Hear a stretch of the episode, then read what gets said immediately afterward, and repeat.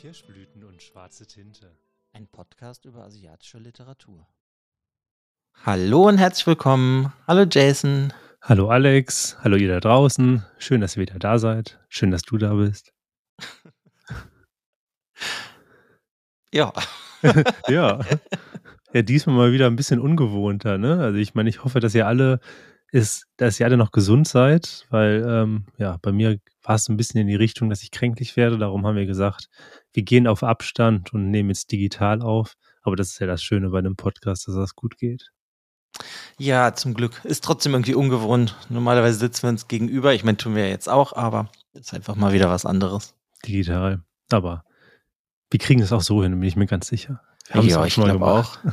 Ist jetzt auch schon, lass mich nicht lügen, ich glaube die 50. Folge. 50? Okay, krass. Ungefähr. Würde mich nicht Bin mir wundern. nicht sicher. Ich kann es aber nochmal kurz nachgucken, aber ich meine, es ist schon die 50. Folge, die wir zusammen aufnehmen. Ja, wir sind auf jeden Fall jetzt seit ungefähr anderthalb Jahren dabei. Könnte also gut Ja, aber ist ja sein. dieses Jahr relativ ähm, viele Sachen, die wir aufgenommen haben. Ja, 50. Aufnahme. Ja, dann celebrate. Wup. Ja, gut. Die, ist- ich glaube, die Aufnahme davor kommt erst in zwei Wochen raus, wenn das hier kommt. Ah, okay. Ja, aber es ist, aber es ist trotzdem. Ich glaube, dass es keiner nachzählen wird. Und derjenige oder diejenige, die jetzt gerade nachgezählt hatte, herzlichen Glückwunsch. ja, also, keine Ahnung. Ich dachte eh nicht, dass wir das feiern. Ich dachte nur, es ist irgendwie interessant, weil es dann doch irgendwie unglaublich viel geworden ist. Ja, dieses Jahr sowieso. Ich meine, es ist so viel Neues rausgekommen. Man kann viel über, über alles reden und ja, man Ja. ist ja auch, man ist ja auch langsam so im, im Flow, ne? Das ist ja auch einfach so. Früher haben wir uns auf die Couch gesetzt und haben drüber geredet, was wir gelesen haben. Und jetzt denken wir uns jetzt ja, okay, gut, das können wir auch einfach aufnehmen, ne? Also, Also ist das ja im Endeffekt entstanden. Aber ich meine, ist es ja jetzt, das Buch heute gehört ja auch wieder zum Herbst der Sabine, Sabine Mangold. Ist jetzt das zweite von dreien, das diesen Herbst von ihr rauskommt. stimmt, ja. Mhm. Gut, ich meine, kann man ja schon lesen. Heute ist halt Yoko Ogawa, das neue Buch. Also es ist halt nicht neu. Das will Es ich irgendwie direkt mal vorwegnehmen. Hm. Weil das ist schon direkt, also ist kein Kritikpunkt oder irgendwas. Aber ich fänd's irgendwie auch mal ganz cool, wenn mal wieder was Neueres von ihr übersetzt werden würde. Ja, aber das ist, wenn man jetzt mal schaut, ich meine, das ist ja der Duft von Eis, ja aus dem Liebeskind Verlag. Und die, ich glaube, die letzten drei oder vier Veröffentlichungen, die auf jeden Fall von der Yoko Ogawa von ihr gekommen sind, sind immer ältere Werke gewesen. Ne? Davor hatten wir Insel der verlorenen Erinnerung. Hm. Das ist auch schon ein älteres Werk gewesen. Ich meine, auch aus den 90ern. Das ist jetzt ja auch von 1998. Ähm, ich bin ja, mir gar nicht ist mir nur Ja. aufgefallen, dass es halt auch alt ist. Ja, ich bin mir gar nicht so sicher, ob Yoko Ogawa gerade noch so viel produziert oder ich habe schreibt. extra ne? noch geguckt. Ich glaube, das letzte in Japan ist 2018 oder 19 rausgekommen. Zumindest was der Wikipedia-Artikel sagt. Aber der ist bestimmt auch nicht aktualisiert vom japanischen Stand. Nee, wahrscheinlich nicht. Aber ja, Ja.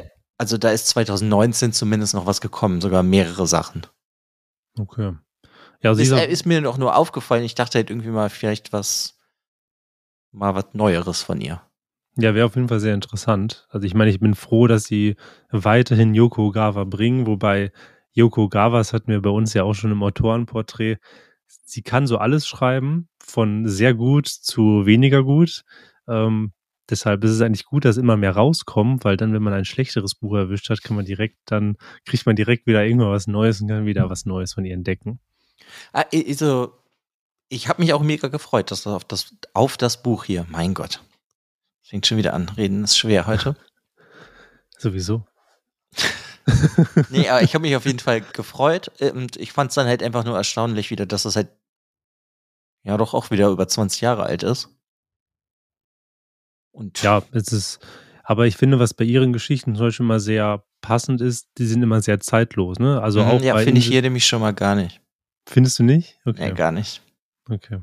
Ich finde, es wirkt ein bisschen, also merkst du schon so die 90er. Dass es altbacken ist, okay. Ja, Technologie ist halt einfach old. Old. Siehst du, ich mach direkt Anglizismen. Nee, ist, äh, die Technologie wirkt halt irgendwie alt. Weil sie ist sie ja auch in dem Buch. Das sind halt die 90er. Weil sonst Ja. hättest du ja mal kurz mit deinem Smartphone ne, checken können. Ja, okay, Prag, gut. wie Ja. komme ich zur Eiskunsthalle oder so. Ja, okay, gut, ja, das ist natürlich ein, ein großer Punkt. So, so gerade seitdem das Smartphone in jedermanns Hosentasche ist. Ja, es ist halt nur ein Beispiel. Ich finde, das ist natürlich egal, wenn du jetzt Memory Police nimmst, also die Insel der verlorenen Erinnerung. Das ist ja mehr so eine Science-Fiction-Dystopie in der Art, würde ich mal sagen. Mhm. Und da ist das halt egal, ob das modern wirkt oder nicht. Aber hier gibt's halt Probleme, die ich in zwei Sekunden gelöst hätte mit meinem Mobiltelefon. Okay, Google. ja. Deswegen finde ich, merkt man dem Buch das halt schon an. Okay. Ja, okay, gut. Ja, ich meine, es gibt sowieso, es gibt ja ein paar Geschichten, jetzt nicht nur von Yoko Gawa, sondern auch von anderen Autoren und Autorinnen, wo man wirklich merkt, die funktionieren halt nur vor den 2000ern weil halt viele, viele Probleme ist die, die wird es halt gar nicht geben, wenn man sein Handy einfach fragen kann. Ja, gut, ich meine, du kannst immer noch die Geschichten so schreiben, dass das egal ist. Ja, das stimmt. Das kannst du natürlich jetzt hier in Frage stellen bei mir, ob das nicht hier eh egal ist, was für eine Technologie du hast. Weil hier ist ja eher der Weg ist das Ziel. Hm, ja, aber wenn du jetzt, ja klar, ne, es ist, also man könnte es, also man könnte, ich glaube, die ganze Geschichte würde auch funktionieren, ohne dass du die Technologie hättest. Aber wenn du jetzt gerade bei so Geschichten, wenn man sagt, das ist jetzt kein Kriminalroman, aber wenn man einen Kriminalroman hat und ist auf der Suche nach irgendetwas und hier ist ja die Hauptprotagonistin ja auch auf der Suche nach etwas, dann wird das Suchen ja schon heutzutage erleichtert, als wenn du ohne Handy unterwegs gewesen wärst oder eine Sprache nicht kannst oder so. Also ja, natürlich. Deswegen meine ich aber ja hier, hier ist ja eher so der Weg dahin zu kommen, um alles zu erfahren, ist ja eher halt eigentlich das Wichtige und nicht das Endergebnis. Das stimmt. Deswegen ist das ja gut, dass du, dass dir Stolpersteine in den Weg gelegt werden, ähm, damit du halt dann da irgendwo ankommst, wo auch immer du ankommen willst. Aber bevor wir jetzt uns äh, zu weit abdriften, ähm, worum geht's denn in der Duft von Eis, Jason? Also in der Duft von Eis geht es um einen jungen Mann, der Hiroyuki heißt. Der wird im Buch ganz häufig mit seinem Spitznamen Rookie genannt und deshalb nennen wir ihn in, diesem, in dieser ja, Vorstellung, in dieser Folge auch einfach Rookie. Der verstirbt plötz plötzlich durch Selbstmord, ohne dass es irgendwelche Anzeichen vorher dafür gab. Er hat in einer ähm, Parfümerie gearbeitet und hat dort ohne jeglichen Grund, auf jeden Fall für sein ganzes Umfeld, reines Ethanol getrunken, ist daran halt gestorben. Und das ist halt auch eine, ne, ein wichtiger Bestandteil, um Parfüm zu machen. Genau, genau. Und seine Partnerin Ryoko ähm, bleibt zurück mit natürlich sehr, sehr vielen Fragen und begibt sich fortan halt auf die Suche nach der Ursache, also nach dem Warum hat sich Rugi umgebracht. Und diese Reise ist auch gleichzeitig für sie so eine Bewältigung ihrer Trauer, was auch so ein zentrales Thema dieses Buches ist. Wie geht jemand mit Trauer um und wie gehen generell die Zurückgebliebenen mit Trauer um? Hm. Das Buch ist ähm, in mehrere Zeitebenen aufgeteilt. Also man hat einmal die Vergangenheit. Die Vergangenheit spielt direkt nach Rukis Tod, wo seine Freundin ähm, Ryoko mit seinem Bruder Akira nach Antworten sucht und dadurch forschen die so ein bisschen Rookies Sachen und finden eine Kassette mit Sätzen. Und auf diesen, auf dieser Kassette sind diese Sätze, die dort geschrieben sind, sind anscheinend Aufzeichnungen von Düften. Das sind aber keine normalen Düfte, sondern das sind Dinge, Geschehnisse, Emotionen, Situationen, ähm, die so als Düfte beschrieben worden sind. Und die sind dann fortan wie Brotkurm bei Hänsel und Gretel die Ryoko dann halt irgendwo hinführen und schließlich dann auch nach Prag. Und Prag ist dann eine andere Zeitebene. Das ist die Gegenwart, in der sie jetzt halt auch nach Antworten sucht. Die dritte Zeitebene sind einfach Erinnerungen, wo halt Ryoko immer wieder in die Vergangenheit zurückspringt mit ihrem Zusammenleben, ihrem Kennenlernen mit Ruki. Und da schwelgt sie halt einfach in diesen vergangenen Szenen und die helfen uns als Lesenden, ähm, Ruki halt auch kennenzulernen und ihn so ein bisschen einschätzen zu können. Genau, und das äh, vermischt Yoko Ogawa ja alles so ein bisschen miteinander. Das ist halt eigentlich, das finde ich das Geschickteste, weil du denkst, ja, jetzt erfahre ich, erfahr ich das. Aber nein, dann springen wir erstmal woanders hin. Und das ist halt, dadurch finde ich, ist es so ein bisschen so ein Page-Turner. also man kann es relativ schnell lesen. Das stimmt. Ja, aber war das für dich ein kompletter Page-Turner, so von Anfang bis Ende, oder findest du, hat es auch Längen gehabt? Ähm, also ich meine, einmal ist es ja eh nicht lang, 260 Seiten, 64 mhm. Seiten. Ähm, ja, also klar, ich wollte schon alles wissen. Ich fand aber, glaube ich, das erste Drittel mit am spannendsten und dann ist es halt für mich ein bisschen langweiliger geworden. Aber ich meine, da kommen wir in der Buchbesprechung erst zu, weil ich will jetzt auch gar nicht so viel verraten. Nee.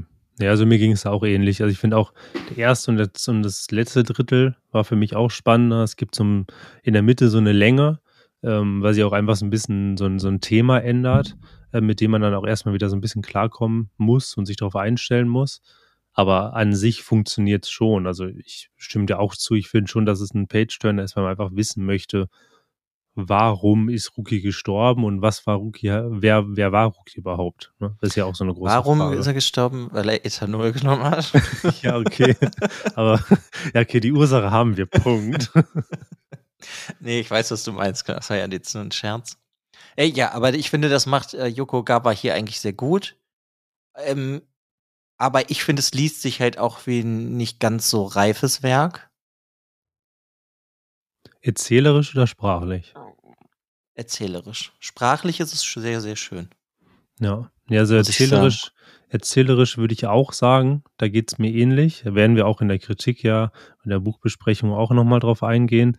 Ich finde aber ähm, Ogawas Sprache, da kann man auch noch mal kurz was zu sagen, weil ich finde, Ogawas Sprache ist eigentlich das mit der Grund, warum ich mich immer wieder freue, ein Buch von ihr zu greifen. Weil sie einfach immer eine sehr, sehr ruhige und poetische Sprache hat, die einen so sanft in die Handlung zieht. Also mhm. man fängt das Buch an und man ist auch direkt in der Handlung drin. Man wird von dieser Sprache wirklich richtig eingenommen. Und das ist immer super, super schön. Ja, also sprachlich ist es top. Ist halt, äh, die Geschichte ist, also kommt mir so ein bisschen so vor, als hätte ich das schon achtmal gelesen. Nicht genau eins zu eins dasselbe, aber sowas in der Art. Ich finde, wenn du jetzt mehr japanische Literatur liest, wirst du dieser Storyline auch in irgendeiner Form öfters mal begegnen. Hm, ja, also du meinst, dass jemand gestorben ist und man geht auf die Suche, was passiert ist. Okay, ja. Das stimmt. Ja, ist ja alles so ein bisschen vermischt. So dieses, du hast dieses Geheimnis, das du lüften willst. Hier die, ähm, mir fällt Clarissa Genowan, mhm. hatten wir auch, Rainbirds hatten wir mal von der. Hier, das zweite Buch von der hatte so ein ähnliches Thema. Weißt du, also das sind einfach so Sachen, also ich finde, das hat mich jetzt nicht überrascht,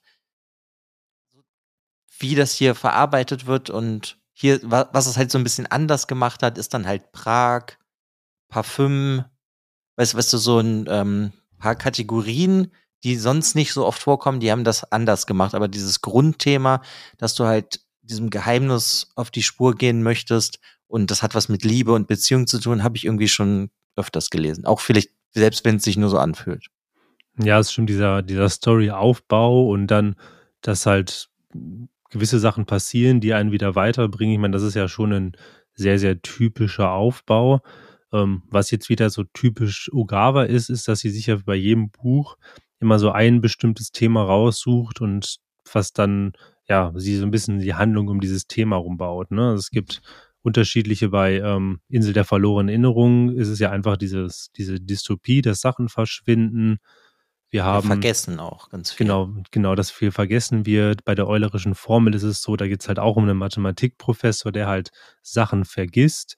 Und hier hast du halt jemanden, der ja das ganze Leben mit Düften umgeht. Also er, der kann halt anhand, also so ein bisschen wie, wie hier ähm, Süßkinds Parfüm, da habe ich mich halt auch das hm, Parfüm ja, dran, erinnert, erinnert, weil er halt auch anhand des Geruches kann er ganze Situation wahrnehmen und teilweise halt auch schon die, ja, so ein bisschen so die Handlungen von Leuten voraussehen, weil er jetzt schon vorher riecht, ist er gerade gestresst, ist er wütend, sowas auch in die Richtung.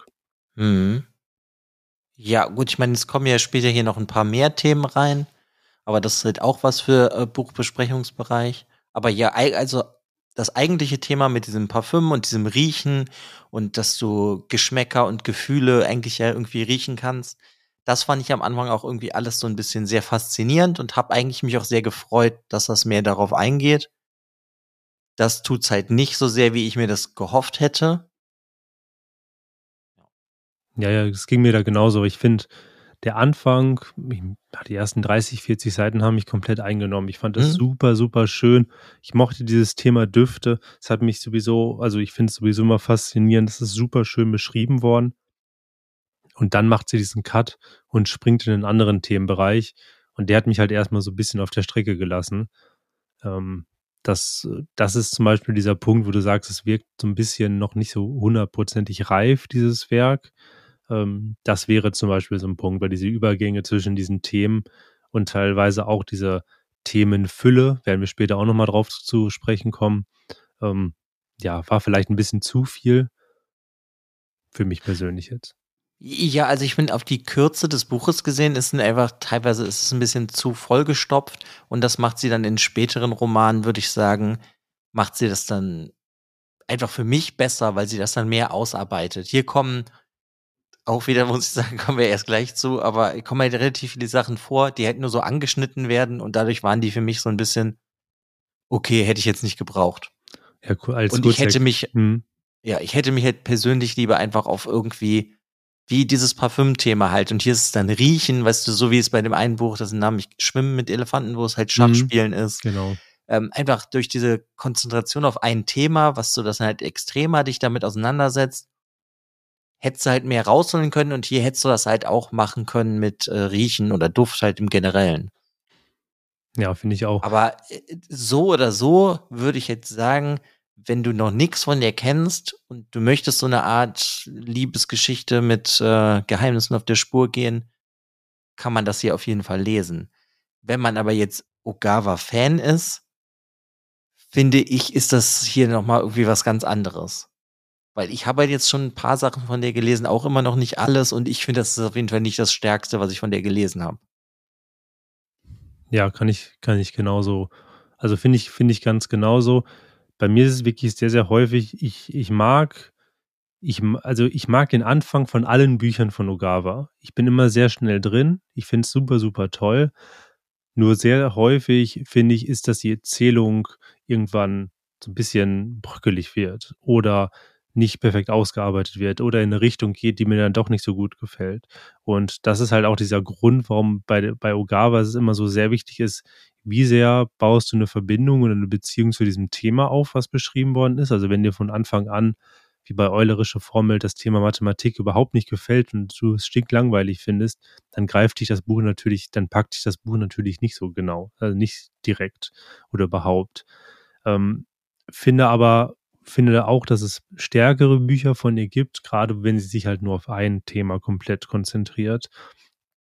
Und gerade weil wir halt die ganze Zeit ja sagen, wir besprechen das erst im, in der Buchbesprechung, ist es halt wichtig mal zu sagen, es geht ja darum, um Rookie zu verstehen, warum er so war, wie er war und warum er am Ende das Ethanol getrunken hat. Und wenn wir jetzt sagen würden, was die nächsten Themen sind, würde man halt einfach nur weitere Spuren schon vor der Handlung den Lesenden geben. Darum ist es jetzt erstmal in dieser spoilerfreien Vorstellung rausgelassen. Mhm. Ja, klar, ich meine, man ist ja auch doof, wenn wir jetzt in der Buchempfehlung oder Vorstellung, wie auch immer, das alles verraten würden, dann brauchst du das Buch, also müsste man das Buch ja auch gar nicht mehr lesen. Deswegen, also ich finde den Anfang, der ist wunderschön. Für mich wird es dann halt, wenn es ähm, so weiter es geht, so uninteressanter finde ich das halt persönlich. Aber es ist trotzdem super zu lesen und ich habe es, glaube ich, auch in zwei Sitzungen ausgelesen. Also ja. War bei mir, bei mir ähnlich. Weil das ist, das ist schon wirklich eine Stärke des Buches. Es gibt bei ihr häufig Bücher, die sind die ganze Zeit so am Rumdümpeln, so ein bisschen am Rummeandrieren. Es passiert nicht viel und am Ende bist du irgendwo und dir denkst, okay, war schön, aber war jetzt nicht herausragend. Bei dem Buch ist es wirklich, dass du dieses, dieses Page-Turner-Gehen in diesem Buch hast. Also du möchtest einfach weiter wissen, wie es ausgeht weil du jedes Mal, wenn du eine Frage beantwortet bekommst, eine nächste Frage aufgeworfen wird. Und das funktioniert sehr gut und auch sehr gut mit diesen drei verschiedenen Erzählebenen, weil sie das halt mhm. halt alles sehr gut durchmischt und das erzählerisch sehr, sehr gut aufbaut. Ja, ich weiß nicht, willst du sonst noch irgendwas zur Buchvorstellung sagen? Nö, eigentlich nicht. Also wir haben gesagt, dass wir es empfehlen, also im Generellen, ne, haben wir eben ja schon mal gesagt.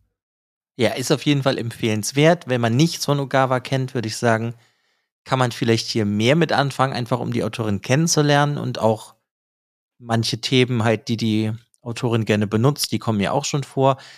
Wenn man halt alles von ihr gelesen hat, liest man das sowieso. Wenn man halt ein paar Sachen von ihr kennt, könnte halt manches was enttäuschend sein.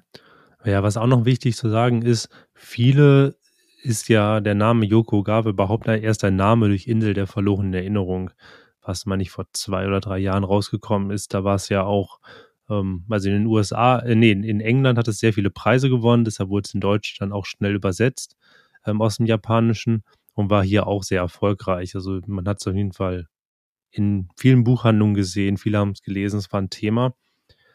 Und alle, die jetzt was ähnliches suchen wie bei Insel der verlorenen Erinnerung, muss man wirklich sagen, es ist nicht ähnlich und es ist überhaupt nicht vergleichbar. Das heißt, nur weil euch jetzt Insel der verlorenen Erinnerung gefallen hat, muss euch dieses Buch jetzt nicht gefallen. Es ist eher eine andere Facette der Autorin. Jetzt vertreibst du die ganzen Hörer. Ja, aber es ist ja doch häufig, also finde ich es einfach nur nochmal ein wichtiges Thema, weil wenn du wirklich nochmal genau sowas suchst wie bei Insel der verlorenen Erinnerung, bekommst du das in diesem Buch halt nicht. Ne? Ja, aber ich find, muss aber sagen, das merkst du aber schon am Klappentext. Das stimmt. Ja. Das ist halt hier mehr eine Liebesgeschichte und das andere ist ja mehr eine Dystopie. Aber ich weiß halt auch gar nicht, ob die noch mehrere Dystopien geschrieben hat, die Frau. Weiß ich nicht. Nee, von dem. Ich glaube nur die eine, sonst hat sie halt eher andere Themen, die sie halt öfters, auf die sie eingeht. Aber ja, weiß ich nicht. Also Klar, das ist dann noch wichtig, dass man, dass das halt was ganz anderes ist. Aber sonst, äh, weiß ich nicht, lasst doch in die Buchbesprechung gehen. So, letzte Chance. Wenn ihr das genau. Buch noch lesen wollt. 1, 2, 3, 4, 5, 6, 7, 8, 9, 10 und rüber geht's. Wusch, wusch. Willkommen in der Buchbesprechung. Hallo, ich bin Jason, du bist Alex. Ähm, Danke, Jason. Ja, also ich würde sagen, also ich würde gerne mit dir generell, weil wir da jetzt mehrmals darüber geredet haben, diese verschiedenen Themen, die vorkommen. Also wir starten mit Riechen, Parfüm, bla bla bla. Mhm. Und später, wenn wir den äh, Rookie ja besser kennenlernen, seine Vergangenheit ausleuchten, dann lernen wir erkennen, er war ganz toll in Mathe. Ja, vorher und, kommt ja noch ein anderes. Er ist ja, die Reihenfolge ist ja egal. Ja, das, mir geht es einfach ja. nur um die Themen. Also er war toll in Mathe. Ich meine, du kannst mir helfen. Er war super Eiskunstläufer was war ja noch? Er konnte halt schon immer super riechen. Ja, ich glaube, ich glaube, es sind diese drei Themen, aber ich finde, dass diese drei Themen einfach schon zu gut, zu, zu viel sind, weil du mhm. hast so, er ist ja nicht nur gut in Mathe, sondern er ist der Beste. Er ist der Allerbeste. Er hat Mathe-Wettbewerbe gemacht und hat sie alle gewonnen. Er hat nie verloren, weil er der Beste gewesen ist. Ja, aber das ist ja auch dann der Grund, weswegen er nach Prag geht und wir dann später mit ähm, Ryoko. Ryoko auch nach Prag gehen. Und weißt du, das ist einfach für mich, als ich das gelesen habe, das waren dann halt so diese Sachen, wo ich mir dachte, okay, aber warum, also ich hätte es irgendwie cooler gefunden, wenn er in seine ganze Kindheit tonnenweise Blumen gepflanzt hätte und er würde jeden Geruch kennen und lieben, weißt du? Ja, ich finde. Wenn es halt irgendwas damit gewesen wäre, hätte ich gesagt, ah ja, guck mal, das ist ja irgendwie niedlich und deswegen wollte er später Parfümmacher werden und an Ethanol sterben und ähm, aber als ich dann halt diese Themen hatte, ich, mir kam das halt so mit Mathe, dachte ich so, oh ja, okay, passt zu dir, Ogawa. Aber also ist jetzt auch nicht mein Lieblingsthema Mathe, auch speziell nicht von Ogawa. Und dann kam halt mhm. halt noch dieses Eiskunstlaufen hinzu, wo er ja auch so toll drin war. Und ich habe in meinem Kopf ständig dann, als ich das da war, Verbindungen gesucht zwischen ganz toll in der Lage sein, Parfüm zu machen, und sonst was zu Eiskunstlauf bis hin zu Mathe. Und dann kam ja noch die Verbindung, dass er ja eigentlich so ein Ordnungsfreak war. Mhm. Und die Verbindung habe ich in meinem Kopf irgendwie nicht gut ziehen können. Ich habe generell nicht verstanden, was das eine mit dem anderen zu tun hat. Also ich meine, du kannst, ohne dass das gesagt worden ist, auch, man könnte es ein bisschen in diese Richtung drehen, dass man sagt, wenn du perfekt in Mathematik bist, dann und es ist ja auch so, der ist, ist ja im Endeffekt ist er ein Autist, weil er immer irgendwas ganz perfekt kann. Und ja, er, kann er kann Mathematik perfekt, darum hat er diesen Ordnungssing, weil er ja überall Ordnung drin haben möchte, weil in der Mathematik hast du Ordnung. Dann kannst du dir vielleicht irgendwelche Sprungbahnen beim Eiskunstlaufen errechnen und wahrscheinlich funktioniert auch dieses analytische Denken gut für Düfte. Aber das ist für mich so irgendwie, diese Verbindung ist zu schwach. Für mich ist es einfach, du hast diesen Anfang mit den tollen Düften dann ist er, geht es halt darum, wo er dann Eiskunstläufer ist und er ist auch da wieder der Beste. Er macht Pirouetten und alle, was ich, verbeugen sich gefühlt in der Eiskunsthalle vor ihm. Und dann ist ja dieser, sind diese Mathe-Wettbewerbe, wo er alles gewinnt. Du denkst so, okay, was kann der noch alles gut? Mann, er muss ja ganz toll sein. Wow. Ja, das ist so ein bisschen mein Problem halt beim Lesen gewesen. Da hätte ich halt wirklich nur gerne dieses Parfüm-Thema gehabt und die ganzen anderen Themen nicht. Und dann wäre es irgendwie was Besonderes geworden. Aber so ist es. Ich dachte halt einfach nur, okay, das sind Themen, die kommen später in deinen Roman irgendwie noch extremer vielleicht vor. Obwohl ich jetzt nicht weiß, ob sie einen Eiskunstlauf-Roman geschrieben hat. Habe ich bis jetzt noch nicht gelesen, auf jeden aber, Fall. Aber, ja. weißt du, das mit Mathe und so, äh, so, keine Ahnung, aber irgendwie hat das halt für mich überhaupt nicht funktioniert beim Lesen, dass er diese verschiedenen speziellen Fähigkeiten dann alle mal noch dazu hatte. Ja, irgendwie, also war für mich dann zu unkonzentriert, leider. Also ja, ich, ja, ich kann es halt wirklich nur sagen. Der Anfang ist so schön, wo das auch diese, weißt du, diese besonderen Sätze und Sprüche, der Duft der Erinnerungen und sonst was. Da dachte ich, okay, das geht hier drauf hin. Ah, das ist ja schon interessant, das habe ich halt noch nie gelesen. Hm. Ja, und Aber, dann kommt halt dieser harte Cut, du bist beim Eiskunsthof, wieder ein harter Cut, du bist in der Mathematik und dann bleibt sie ja relativ lange in der Mathematik und erklärt das dann. Und du siehst aber keine Verbindung und du bekommst ja auch in dem Buch einfach keine Verbindung, warum das eine oder das andere ist. Er ist einfach nur, auf einmal hat er daran Interesse gehabt, dann hat er daran Interesse gehabt und war aber überall der Beste. Und das ist für mich dann so, okay, es ist ein bisschen zu viel gewesen. Ja, aber das ist ja dann auch in den Sachen, wo er dann, sag ich mal, eine Niederlage erlitten hat, wie beim, er konnte das Öl irgendwie nicht hinter die Gewürze stellen hm. Als er das Regal eingeräumt hat in der gemeinsamen Wohnung mit Ryoko, da dachte ich, okay, äh, das halt, also da, da kam das für mich, okay, ist das ein Autist? Weil es wird ja so in dem Sinne nicht ausgesprochen. Ja, er hatte, also anscheinend hat er ja einfach dieses, diesen Geruchssinn schon immer gehabt, weil da bei diesem Öl ging es ja darum, er konnte halt dieses Öl stand nah bei anderen Gewürzen und die haben halt diesen Geruch des Öles dann aufgenommen, weil das Öl ja immer, was ich, Rückstände hat an der Flasche und sowas und das hat ihn dann komplett kaputt gemacht und aber er hatte ja auch schon in der Kindheit, hatte der ja schon autistische Züge. Da gibt es diese eine Szene, wo er sich in dem Gewächshaus von dem Vater einfach zurückgezogen hat, hat sich so, wie auch zum Beispiel bei ähm, Schwimmen mit Elefanten, ist es ja auch so, da hat sich der Hauptcharakter immer so einen, so einen Spielkasten gezwängt mhm. und er, jetzt hat sich der Rookie dort auch eingezwängt und irgendwann springt er auf und isst einfach alle Blüten von dem Vater, von diesen Orchideenblüten und das ist so, also er scheint schon immer so ein, ja, autistisch. Ja, aber das gehört halt einfach dazu, dann, dass ich den Charakter nicht verstehen konnte. Konntest aber, du ihn, hm, ja? Ja, warte, äh, frag ruhig. Ähm, gerade weil wir dem Charakter schon sind, äh, würde mich interessieren, fandst du ihn denn, konntest du ihn nur nicht verstehen oder fandst du ihn auch nicht sympathisch? Naja, ich meine, es wurde ja nichts beschrieben, eigentlich, ob was er liebevoll gemacht hat, nur seine tollen Taten, wie seine Pokale wurden ständig poliert. Äh, ich konnte mit dem Charakter irgendwie nicht besonders viel anfangen. Also ich mochte das am Anfang, als er da tot lag und Ryoko dann auch diese paar Sätze über ihn sagt, so, wenn ich jetzt hier, du bist jetzt tot und liegst hier, man, und wenn ich weggehe, verfaulst du aber und sowas, ne? Weil dann mhm. geht es halt weiter. Und also sehr schöne Sätze über den, aber das ist vielleicht so ein generell so ein Punkt, worauf ich hinaus wollte. Ich kann halt mit den ganzen Charakteren nicht wirklich was anfangen. Ja, ich konnte auch mit Ryoko nichts anfangen.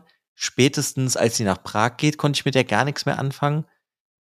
Wenn sie nämlich dann mit diesem, ähm, ja, mit ihrem Übersetzer rumläuft, der keine einzige Sprache spricht von ihr. Ich meine, klar, es sollte darum gehen, dass die sich dann über ein anderes, dass sie anders kommunizieren. Ich verstehe das schon, ne?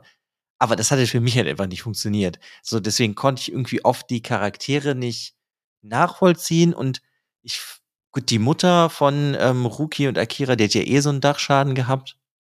Ja, mit diesem Polieren dieser Pokare immer, ja. Ja, und dann hast du halt noch den Akira, den konnte ich so ein bisschen nachvollziehen, aber der wird ja auch irgendwann gar nicht weiter ausgebaut. Nee, ich finde sowieso, dass diese Charakterentwicklungen und auch diese Auswahl der einzelnen Charaktere, der ist nicht wirklich gut. Weil du hast dann diesen, diesen Fahrer in Prag, da soll eine Beziehung zwischen den beiden aufgebaut werden, zwischen ihm und Ryoko. Dafür wird aber gar nicht genug Zeit aufgewandt und dafür ist das Buch halt auch einfach nicht lang genug. Das ist auch wieder so ein, so ein Problem, dass es zu vollgepackt ist und dass die Yoko Gawa, glaube ich, zu viel wollte und dass das einfach dieses, dieses Gefühl von Überladen, das habe ich dann doch schon häufiger gehabt und hätte mir dann lieber gewünscht, dass sie sich auf die Charaktere stärker ähm, konzentriert, weil du, wir haben ja wirklich viele Charaktere, die alle irgendeine Bedeutung spielen oder eine Bedeutung haben sollen, aber halt keine Tiefe bekommen. Mhm. Ja, Das also fand ich- das ist ja. ja dann eher so ein Hauptproblem von dem Buch, ne? Ja, auf jeden Fall. Also das, das hat mir auf jeden Fall nicht so gut gefallen. Ich fand, ich fand dann die Szenen zum Beispiel schon sehr, sehr toll, als sie dann in, in Prag selber gewesen ist und ist in diese Höhle gegangen.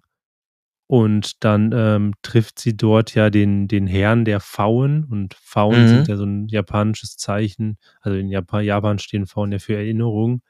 Und dann hast du da diese Vermischung von Realität und ähm, Wirklichkeit. Und das ist wirklich wieder sehr toll gewesen. Gut, ich meine, wer den Podcast jetzt schon häufiger mal gehört hatte, weiß, dass wir genau diese Vermischung gerne mögen. Der hat mich natürlich da auch wieder direkt gepackt. Und darum war auch dieser letzte, dieser letzte Drittel des Buches für mich auch stärker. Ja, also das fand ich auch total schön, diese Szenen. Aber sie haben halt nicht zum Rest gepasst. Ja, es war, es war halt so wie bei allen anderen Themen auch. Du hast diesen Cut und auf einmal ist sie in dieser Höhle und dann geht es um diese Höhle und dann springt sie zählerisch ja wieder in andere Ebenen und dann geht es wieder um ein ganz anderes Thema. Also du hast einfach dieses, diese Übergänge sind nicht fließend und nicht sanft, so wie ja sonst ihre Sprache ist, sondern wirklich sehr hart. Und so wirst du dann Mhm. häufig einfach rausgerissen. Ja. Ja, Und- also ging mir eigentlich Mhm. genauso. Und was mir zum Beispiel auch nicht so gut gefallen hatte, war, gut, ich meine, da kann die Autorin jetzt natürlich nichts dafür, aber für mich war es häufig, dass wenn sie irgendwas ge- erzählt hatte, in irgendeine Handlung, in irgendeine Richtung gegangen ist, habe ich mir immer gewünscht, okay, hoffentlich geht es in diese Richtung weiter und dann geht, nimmt sie genau den Abzweig, den ich mir nicht erhofft habe und sie lässt mich dann wieder zurück mit halt einer Handlung, die ich eigentlich nicht wollte. Ich hätte halt lieber den anderen Abzweig gewollt. Ähm, Mhm. dass man jetzt zum Beispiel mehr, zum Beispiel mit diesen Faunern hatte, die waren dann auch weniger oder dass wenn du das mit den Düften hatten wir jetzt ja auch schon häufiger angesprochen, dass sie das länger behalten hätte. Also sie nimmt halt häufiger diesen Abzweig, der mir dann am- Ende nicht so gut gefallen hat. Hm, Ja, also finde ich auch. Ich meine, ich kann das jetzt auch gar nicht anders ausdrücken. Es sind halt einfach zu viele Themen. Ich glaube, eine Reduktion an Themen wäre besser gewesen und sich dann halt darauf konzentrieren. Ja. Aber es ist so, ich weiß nicht, also es sind leider irgendwie relativ viele Sachen, die mich stören. So ist ja auch dieser Rookie, der ist ja gar nicht so, wie Ryoko ihn irgendwie kennt. Aber so gar nicht. Nee. Und das fand ich halt auch irgendwie so ein bisschen extrem. Weil bis auf diese, dieses autistische Verhalten, ob es jetzt um Gerüche geht oder um ähm, Gewürze einräumen, finde ich, wird er generell irgendwie nicht so als ganz toller Mensch beschrieben. Und dann kommt eigentlich ja nur noch raus, dass er eigentlich alle Leute, seitdem er jugendlich ist, spätestens belogen hat. Also so die letzten acht bis zehn Jahre. Ja. Aber das ist ja auch Ja. wieder, du hast auch da wieder ein Thema, was aufgeworfen wird, wovon du halt ganze Bücher füllen kannst. Wir hatten vor ein paar Monaten, also im Frühling war das, meine ich, hatten wir Leben eines anderen vorgestellt, was genau dieses Thema hauptsächlich behandelt. Also das ist auch da wieder, sie greift es kurz auf, könnte es sehr, sehr interessant gestalten, aber lässt es dann wieder fallen. Und dann lernen wir natürlich kennen, wie der Rookie wirklich gewesen ist, also wirklich in Anführungszeichen, weiß man ja irgendwie auch nicht so ganz genau, was er jetzt für ein Mensch gewesen ist, äh, weil es ja auch alles ein bisschen offen bleibt zum Ende. Aber Ja, aber stört dich das nicht? doch, Weil das ist auch so ein Punkt, ich weiß immer noch nicht, wie der war, außer dass der der talentierteste Mensch ever war. Und ich meine, dann können wir auch mal auf diese, diese, ähm, das, was ja dann in Prag passiert ist, was ja dann das große Geheimnis ist. ja, ja, dass die Äh. Mul ja, ja, das ist, es ging ja darum, dass man, dass er in Prag auf, also er hatte diese Wettbewerbe in Mathematik gemacht und hat dann aufgehört, diese Wettbewerbe zu machen, weil er auf einmal, also er ist aus Prag zurückgekehrt und wollte nichts mehr mit Mathematik zu tun haben. Und es war ja so, dass er er hat immer alles richtig gemacht und hat dann sozusagen Fehler auf sich aufgeladen. Und in dem Punkt war es halt so, dass ein Mitstreiter von ihm so irgendwie vergiftet wurde oder so nahezu Mhm. vergiftet. Und es hat sich herausgestellt, dass es am Ende halt seine Mutter gewesen ist, aber er hat halt die ganze Bürde aufgenommen und halt den Fehler auf sich aufgeladen. Und das hat ihn so ein bisschen dann kaputt gemacht. Das war so Ja, innerlich. innerlich. Kann ich ja. auch irgendwie na nachvollziehen. Aber ich fand trotzdem so, als das dann rauskam, dass das so passiert ist, dass seine Mutter das dann gemacht hat, dachte ich jetzt so, ja, okay, aber warum? Weißt du, weil mir fehlen hier irgendwie so, mir fehlt, wie ist er wirklich als Mensch gewesen, aber gleichzeitig weiß ich halt nicht, warum seine Mutter das gemacht hat, weil sie nicht wollte, dass ihr Sohn verliert, wollte noch mal sicher gehen. Aber gleichzeitig war er ja eigentlich eh schon der Beste in allem, weißt du, deswegen hat das irgendwie alles für mich nicht so ganz irgendwie dann funktioniert. Ja, ich glaube, dass die Mutter sich auch einfach, das hat man dann ja auch gemerkt, sie lebt ja auch immer nur noch in der Vergangenheit, wo sie dann halt nach dem Tod von Ruki auch immer noch die ganzen Po- Pokale da am Polieren waren. Dur keiner durfte die anfassen. Das heißt, ich glaube, sie war einfach unglaublich stolz auf ihren Sohn, aber hatte auch in irgendeiner Form, so wie es ja häufig bei Eltern dann ist, die ja so das ausgeprägt dann zeigen, dass sie innerliche Wünsche mit ihren Kindern ausleben. Und sie natürlich es super toll fand, dass sein Sohn total erfolgreich gewesen ist und wollte halt auf gar keinen Fall, dass, er, dass ihr Sohn verliert, dass ihr Sohn immer der Beste ist. Und dann ist es halt so ein falscher Ehrgeiz, den sie einfach hatte. Krankhaft halt auch schon. Ja, aber irgendwie hat das trotzdem alles für mich irgendwie nicht so zusammengepasst. Ich weiß Ich auch nicht, finde- also mich, mich hat das Mhm. nicht befriedigt zurückgelassen, als ich dann fertig war. Nee, das nicht. Ich finde auch, dass diese, die Geschichte lädt ja die ganze Zeit so auf, dass irgendwas Großes passiert ist, dass irgendwas in Prag ist passiert, was sein ganzes Leben geändert hat. Und als es dann in Prag passiert ist, hatte ich mir gedacht, okay, hat mich jetzt nicht so krass, hat mich jetzt nicht so stark gewundert, dass es seine Mutter gewesen ist. Und im Großen und Ganzen fand ich einfach, das war mir zu wenig, dass so viel passiert ist. Mhm. Und dann kommen wir ja auch noch mal ganz, ganz am Ende des Buches. Wir bekommen ja gar nicht die Antwort, warum er sich überhaupt umgebracht hat mit diesem Eth- Ethanol. Also warum er gestorben ist, lässt das Buch ja komplett offen. Also das muss man, es überlässt die Autoren komplette Interpretation. Und ich finde, sie gibt ja auch gar nicht so richtig Andeutungen. Hm. Ja, es sind ja dann eigentlich nur die Sachen, die in der Vergangenheit von ihm passiert sind, die sich ja dann so aufgeladen haben, weswegen er dann auch von zu Hause ja weggelaufen ist und so. Und ich denke mal, dass sich das so aufgestaut hat. Dass das dann der Grund gewesen ist, warum er sich umgebracht hat. Ja, also würde ich jetzt mal sagen, das muss doch irgendwie so sein, dass die ganzen Sachen aus der Vergangenheit, also halt bis zu dem Punkt, wo er sich umbringt, das hat sich irgendwie aufgestaut und deswegen hat er sich dann umgebracht. Ja, ich hatte auch. Vielleicht auch mit etwas, was dann nichts mit seiner Mutter zu tun hat.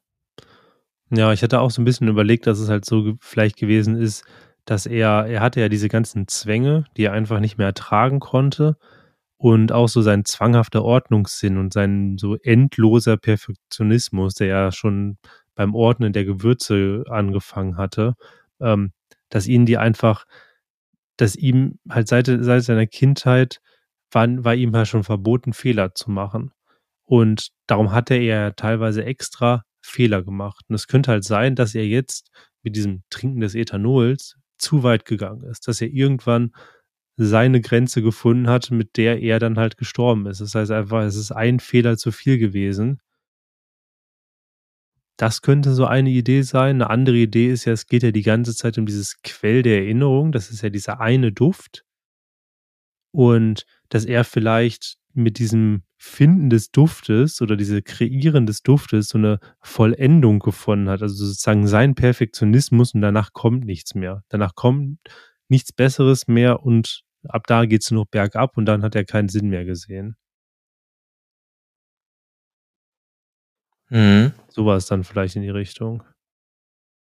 Ja, also ist das dann, oder wollte er den Fehler begehen, weißt du, den endgültigen Fehler, dass das Leben halt dann vorbei ist? Ja, das hatte ich mir halt gedacht, weil mit diesem Schaffen des, des dieses einen perfekten Duftes, so wird er ja immer beschrieben, dieser Quell der Erinnerung, dass er einfach auch so ein bisschen wie bei Süßkinds Roman, das Parfüm, auch da wieder direkt die Erinnerung daran, dass er diesen einen perfekten Duft geschaffen hat. Also er sozusagen sein Leben in Perfektionismus beendet. Weil mhm. er immer nach perfekten, er hat ja immer nach Perfektionismus gestrebt. Und das ist natürlich sehr krankhaft. Ja, aber eigentlich hat er ja hier der Rookie trotzdem irgendwie noch nichts erreicht. Ja, gut, das ist natürlich die Frage, wenn du ein Autist bist was heißt nicht erreicht, ne? Ich meine, vielleicht. Ja, aber ich meine, das ist im Buch steht doch nicht, dass er ein Autist ist, oder? Das ist doch auch, also ich meine, ich interpretiere das auch so, aber das steht ja nicht da. Nee, nee, nee, auf gar keinen Fall. Also es ist, ist einfach ein Japaner. Ja, ja, es ist halt, in diesem Buch ist sowieso sehr, sehr viel interpretationswürdig oder muss es, nein, nicht andersrum. Es muss sehr viel interpretiert werden. Ich finde aber, es ist eigentlich zu wenig da, um es zu endgültig zu interpretieren, weil ich mag das gerne an Büchern, wenn die Enden offen sind und man sich halt Gedanken machen muss. Aber ich finde, hier ist viel zu wenig, was ich packen kann, um eine endgültige Interpretation zu schaffen. Und das macht mich, das hat mich am Ende irgendwie sehr unzufrieden gemacht, weil ich es nicht mhm. packen konnte. Ja, ja, ich glaube, es ist, bleibt halt einfach bei diesem größten Problem, dass es zu viele Themen angeschnitten werden und wenn man vielleicht nur ein oder zwei Themen halt gehabt hätte, dass das einfach viel besser funktioniert hätte. Ja, das glaube ich nämlich auch. Ja, also ist irgendwie, also muss ich jetzt leider sagen, ein bisschen enttäuscht bin ich schon von dem Buch. Ja, es ist, es ist bei mir so ein Hin und Her. Also ich bin von der, von der Sprache her bin ich wieder komplett eingenommen. Ich war wirklich begeistert. Auch die ersten Seiten ähm, haben mich total begeistert. Die Geschichte hat mich aber überhaupt nicht überzeugt und begeistert. Deshalb mhm. lässt es mich so ein bisschen zweierlei um, weil die Sprache hat mir in, beim Lesen immer sehr, sehr viel gegeben. Das fand ich einfach so schön. Es war mir teilweise schon gefühlt egal, worum es ging, weil ich die Sprache toll fand. Ja, aber das ist ja dann auch manchmal problematisch. Das ist so wie das mit diesen Faunen am Ende. Mhm. Das fand ich alles so schön, aber irgendwie hat es nichts äh, äh, also nicht funktioniert für diese Story da. Das hätte man da irgendwie gar nicht gebraucht für mich. Ja, ja, das sehe ich ganz genauso, weil es kam wieder auch so plötzlich und war ganz anders als alles, was vorher passiert ist. Und trotzdem, ja, es war nicht so wirklich eingebettet, es ist einfach passiert.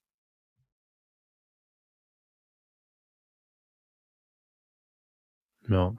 Mhm. Das wäre halt so eine, ja, ich fand's, ich finde es auch schwierig bei diesem Buch. Ähm, ja, haben jetzt ja schon mal einige Kritikpunkte. Deshalb fände ich interessant, was ihr dort draußen, die uns gerade hören, ähm, habt ihr das Buch schon gelesen? Was fand ihr zum Beispiel gut an dem Buch? Weil ich habe auch schon mehrere Kritiken von Leuten gelesen, die gesagt haben, das war super, super toll. Da würde mich jetzt interessieren, sind das vielleicht Leute, die das erste Mal ein Ogawa-Buch greifen oder hat ihnen die Punkte einfach gar nicht so gestört? Also gerne da mal eine Rückmeldung geben. Und da fände ich es ganz interessant, ähm, wie du das Buch dann bewerten würdest, Alex. Ja, also ich tue mich schwer. Das ist, kommt bei mir auf jeden Fall nicht besonders gut weg. Es hängt irgendwo zwischen zwei und drei. Ich meine, sprachlich ist es halt wunderschön, da ist es eine fünf bis sechs. Aber mit diesen ganzen Sachen, dass das halt irgendwie nicht funktioniert hat, für mich, glaube ich, gebe ich dem einfach eine drei. Mhm. Und ja, also es wird halt nicht das Ogawa-Buch sein, was ich mir jetzt direkt wieder greifen würde.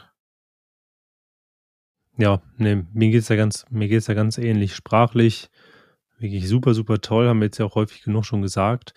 Erzählerisch, auch das funktioniert gut, aber einfach das, weshalb man ja auch liest, ist ja die Handlung. Und die Handlung ist wirklich sehr, sehr schwach, meiner Meinung hier auch nach. Und deshalb wäre es bei mir auch sowas, bei mir würde es eher so zwischen drei und vier rumdümpeln, würde aber am Ende dann trotzdem auch genau die gleiche Bewertung kriegen wie bei dir, die drei. Sterne. Mhm. Ähm, ja, also es ist, ich bereue nicht, das Buch gelesen zu haben.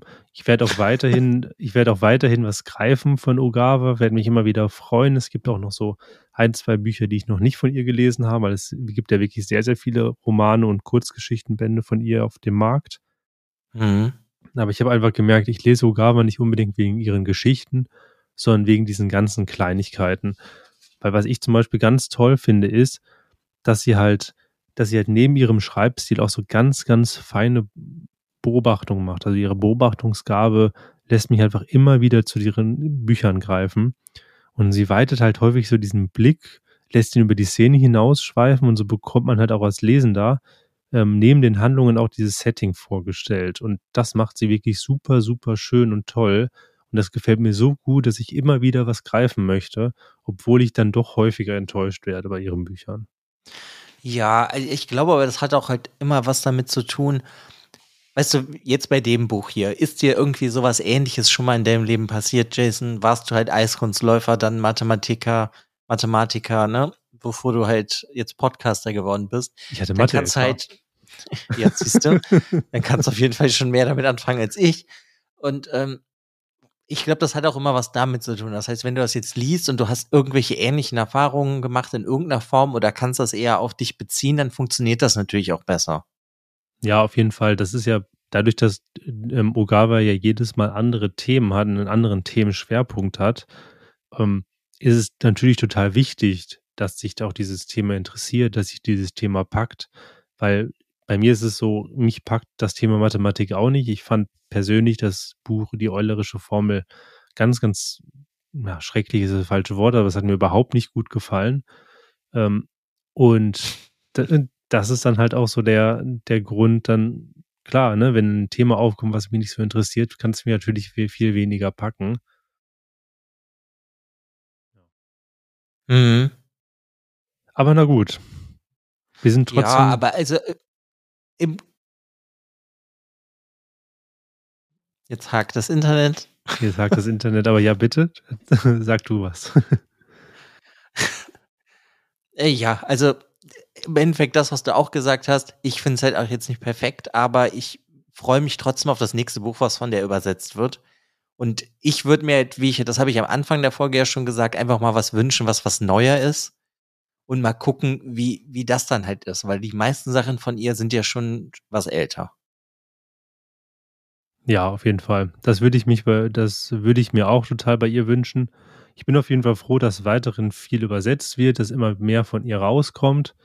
Ähm, und ja, bin auf jeden Fall gespannt, was das nächste sein wird, was von ihr erscheinen wird. Hm. Jo, sonst würde ich sagen, war es das von mir jetzt. Von mir auch. Danke fürs Zuhören. Genau. Ich hoffe, euch, ich hoffe, euch hat es genauso gut gefallen wie mir. Ja, gefallen hat es mir auch bis auf das Internet jetzt am Ende, aber so ist das. Ja, in Zeiten des Internets. Ich meine, wir sind ja auch so ein bisschen im dritte Weltland Deutschland, ne? Also Internet ist ja nicht so unsere Stärke. Aber ich hoffe, nee, leider nicht.